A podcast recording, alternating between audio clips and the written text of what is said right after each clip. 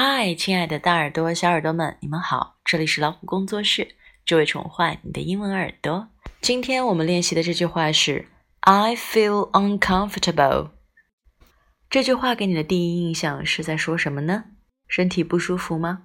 错了，uncomfortable 通常拿来描述因为尴尬、害怕引起的身体不适的状态，而非生病的状态。I feel uncomfortable。也就是让我有些不舒服，让我有些尴尬。I 饱满的双元音 I feel 这里的 double e 发音是 e，末尾的 a feel feel I feel 通常表达我感觉怎么样？uncomfortable。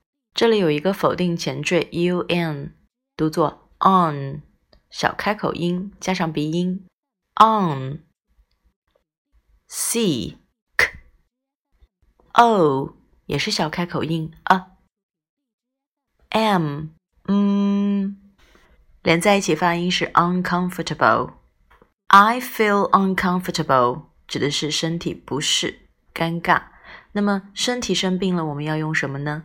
我们可以用 sick，s i c k sick，ill，e double l ill，unwell，u n w e double l，unwell，这些都可以的。